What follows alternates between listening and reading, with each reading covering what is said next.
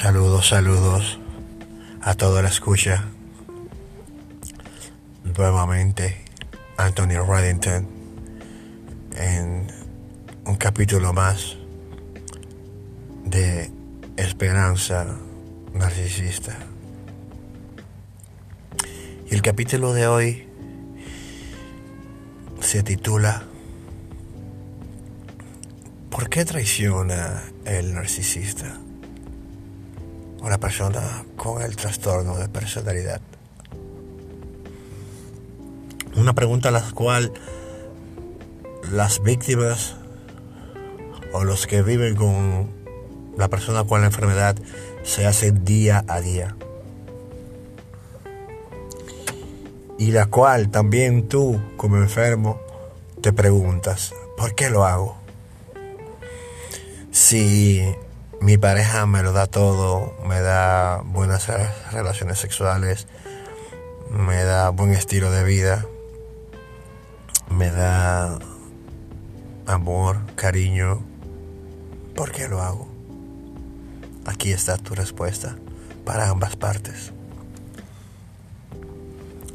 Sucede, como ya se ha hablado en capítulos anteriores, los trastornos de personalidad traen con ellos un inmenso sentido para la persona que lo padece de un vacío. Un vacío el cual siempre, constantemente, está en su búsqueda de ser llenado. Mayormente con cosas externas. Y la cura para dicho vacío no es llenarlo, es cerrar ese hoyo negro. Dicho por Anthony Reddington. Ya que así como el mar no se va a ver más lleno con con mil gotas de agua. Así tampoco, tú que padeces la enfermedad, te vas a sentir pleno con un círculo de amistades de mayor proporción. Así con un círculo de amantes en mayor proporción. ¿Por qué mientes? ¿Por qué manipulas? ¿Por qué atraes personas? A tu vida que sabes que lo que te van a dar es dolores de cabeza. Porque una vez seduces a la persona para que venga a ti y es un dolor de cabeza para ti. Imagínate para la persona con la cual tú convives. El saber que tú le estás dedicando tiempo, atención a una figura externa, la cual no traerá más a la relación tuya y de tu pareja que conflictos y problemas. Entonces, ¿cómo sanar? ¿Cómo curar esa herida? A ti que sufres la enfermedad, refúgiate en todo momento en tu pareja. Refúgiate en todo momento en la persona con la cual tienes ese vínculo real, no con fuentes externas. Porque no eres malo. La vacuidad que anda destruyendo el mundo es la cual tal culpable de que tú empieces a tener ese tipo de, de de vínculos traumáticos y tóxicos con personas externas para destruir lo real de la persona que te está soportando y está tratando de ser tu complemento. Esto es para ti que sufres el trastorno y tanto para ti, la cual vives con el enfermo. Y a ti te digo,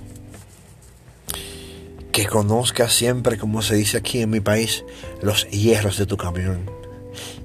Y una arma muy poderosa para evitar cualquier tipo de triangulación es, una vez identifiques patrones de conducta, amistades nuevas y erróneas, las cuales sabes con las cuales te van a triangular, el cáncer a tiempo tiene remedio. Extírpalo, expónlo y hazle saber de que está mal.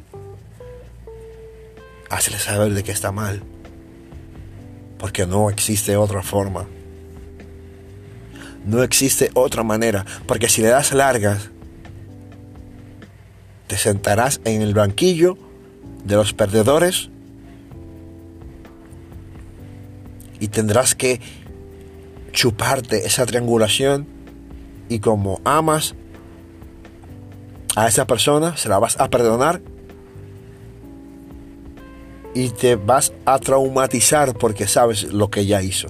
Entonces, como decía mi abuela, el pasmo a tiempo tiene remedio.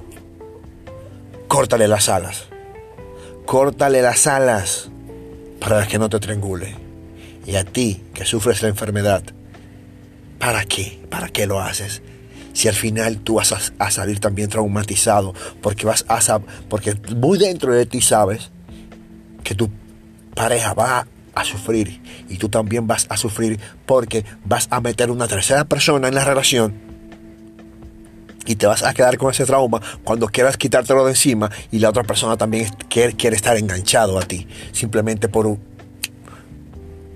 un, un, lujo de que sí pude hacerlo, de que sí pude conquistarlo. Ya, ya basta de esa falsa personalidad. Sé íntegro, sé empático, sé fiel, sé leal porque son aspectos naturales de nosotros los seres humanos.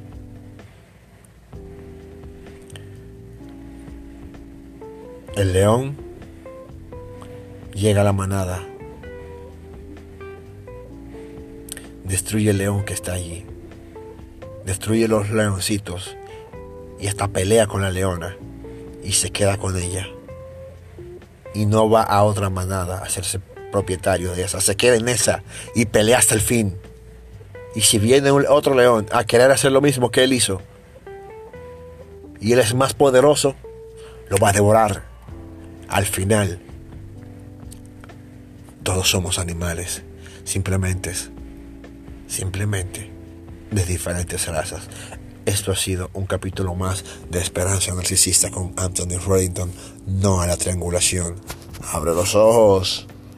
Tanto tú, enfermo, que sufres el trastorno, como tú, que vives con el trastornado, un abrazo y que sean realmente muy felices. Recuerda que ser el mejor no es una opción, es tu obligación.